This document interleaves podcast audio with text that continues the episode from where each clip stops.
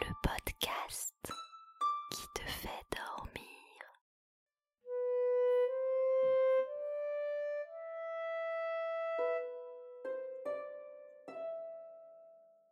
Bonsoir. T'arrives pas à dormir? Ça tombe bien parce que...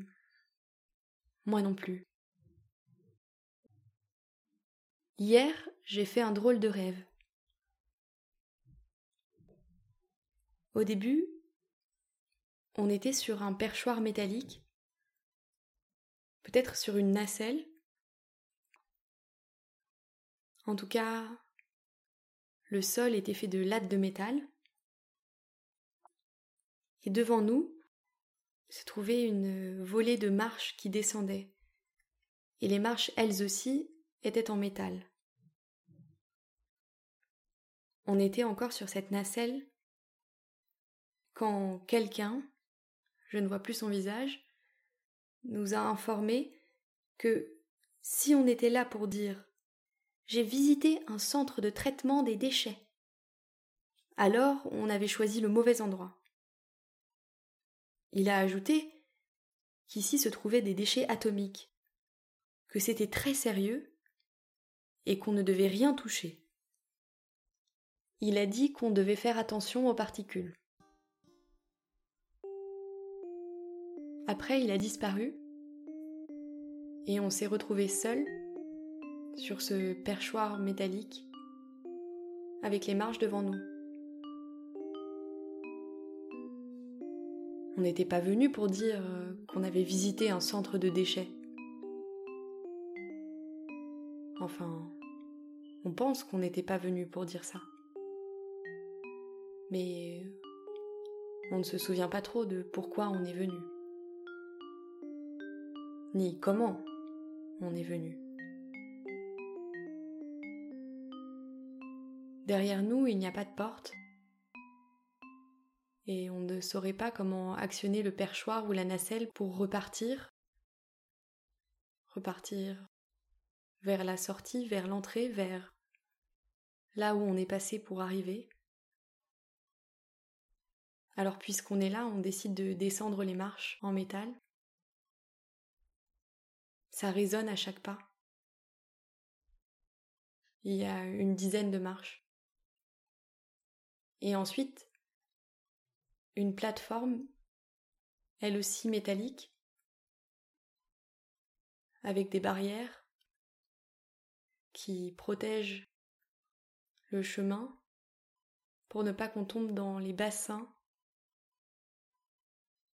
En fait, cette plateforme a l'air d'être suspendu ou sur pilotis. Je crois qu'il n'y a pas plusieurs bassins, mais un seul immense bassin qui contient un liquide rougeâtre dans lequel il y a de temps en temps des bulles et que la plateforme métallique est maintenue au-dessus de cet immense bassin. On s'approche à pas fébriles jusqu'à l'une des barrières sur laquelle on pose nos mains. On se penche et on regarde en dessous la surface de ce drôle de liquide. Celui qui nous a accueillis ou qui nous a mis en garde nous avait parlé de déchets atomiques. Est-ce que les déchets atomiques se transforment en grands bassins de liquide rouge avec des bulles? Est-ce que c'est le liquide qui sert à refroidir les turbines de la centrale? Je crois qu'on a besoin de grands bassins dès qu'il s'agit de manipuler des atomes ça doit chauffer à l'intérieur. Mais pourquoi le liquide est-il rouge? Est-ce qu'on n'utilise pas de l'eau pour refroidir les moteurs, les turbines, les cylindres, les... je ne sais quoi des centrales atomiques?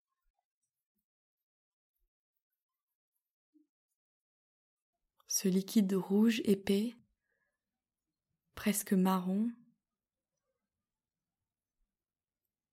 me fait penser à un grand volume de sang d'un animal. Pas du sang humain, parce qu'il est trop liquide pour avoir cet aspect. Ou peut-être du sang humain refroidi. En tous les cas, on ne voudrait vraiment pas tomber dans ce bassin. Et si on se penche depuis la passerelle de métal pour le regarder, on reste prudent, prudente, pour ne pas basculer. Ça pourrait aussi ressembler à de la lave en fusion.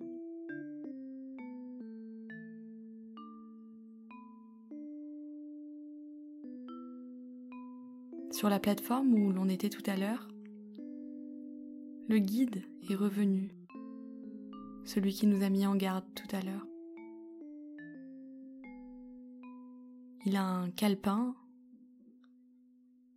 il regarde les bassins et il prend des notes. Il nous fait un signe de la main. Il pince la visière de sa casquette, ôte sa casquette comme s'il nous saluait, et la remet. Il reprend ses observations, ses annotations. Il y a beaucoup d'embranchements dans la passerelle. On pourrait aller à droite, à gauche, et encore à droite, et encore à gauche. C'est un dédale comme une ville à l'américaine, avec des rues parallèles et perpendiculaires et entre ces rues, au lieu d'avoir des blocs, on peut se pencher sur le bassin et sur le liquide rougeâtre. Mais plutôt que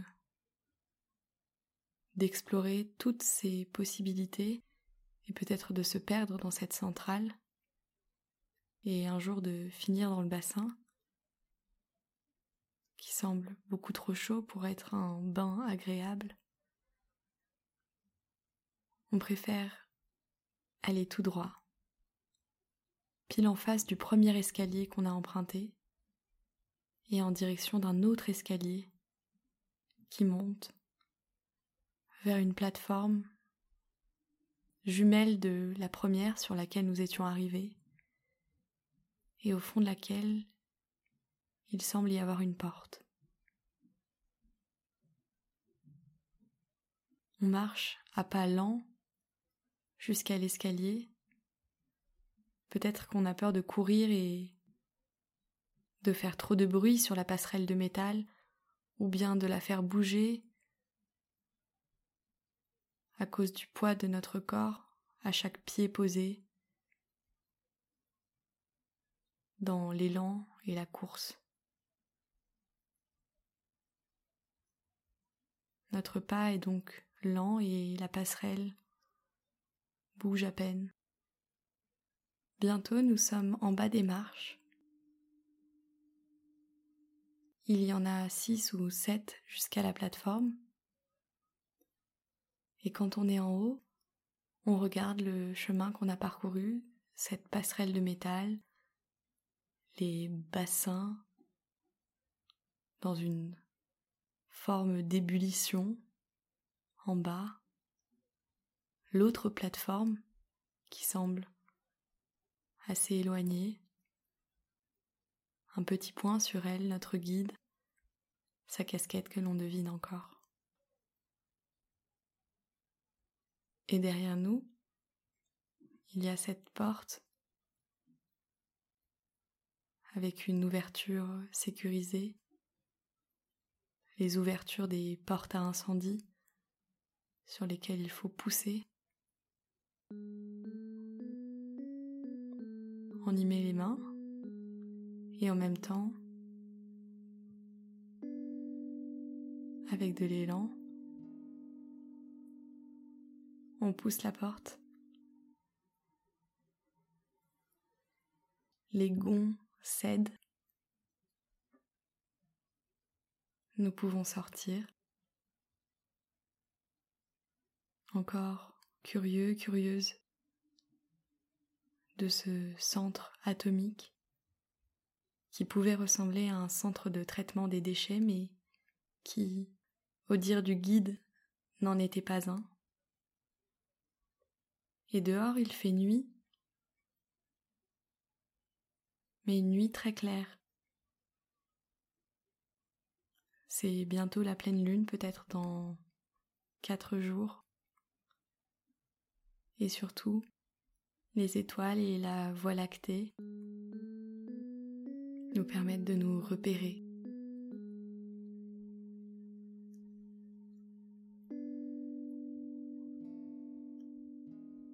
Il y a quelques entrepôts autour de nous. Peut-être sommes-nous dans une zone industrielle. En tous les cas, une zone reculée. Sinon, nous ne verrions pas aussi bien les étoiles. Peut-être que nous sommes en hauteur et que c'est pour ça que le ciel est si clair. Mais je ne crois pas que l'on brise des atomes en hauteur. On cherche plutôt à être près du niveau de la mer, même s'il ne faut pas être au bord de la mer, plutôt près d'un lac. Peut-être est-ce un centre atomique d'un nouveau genre qui est adapté à l'altitude. sans trop savoir comment des manteaux sont apparus sur nous et nous marchons dans la fraîcheur de la nuit sans frissonner.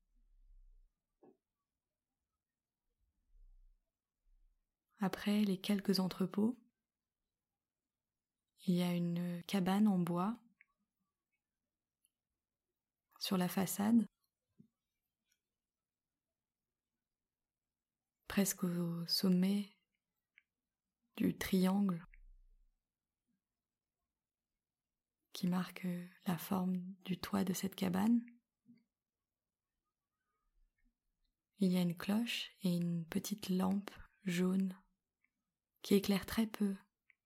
Elle est très douce et ne fait pas concurrence aux étoiles. Cette cabane, c'est la nôtre. On ouvre la porte. Un lit à gauche, un lit à droite. Un petit réchaud. Peut-être que nous mangerons quelque chose au réveil. Mais pour le moment, peut-être est-ce les vapeurs que nous avons respirées dans la centrale, ou bien la marche, ou la nuit, ou le vent, on ne sait pas trop quoi, mais avant toute chose, on voudrait s'installer dans les lits. Et puis après, après, on pourra faire d'autres choses, peut-être retourner à la centrale, se demander où nous sommes. Tout cela peut attendre.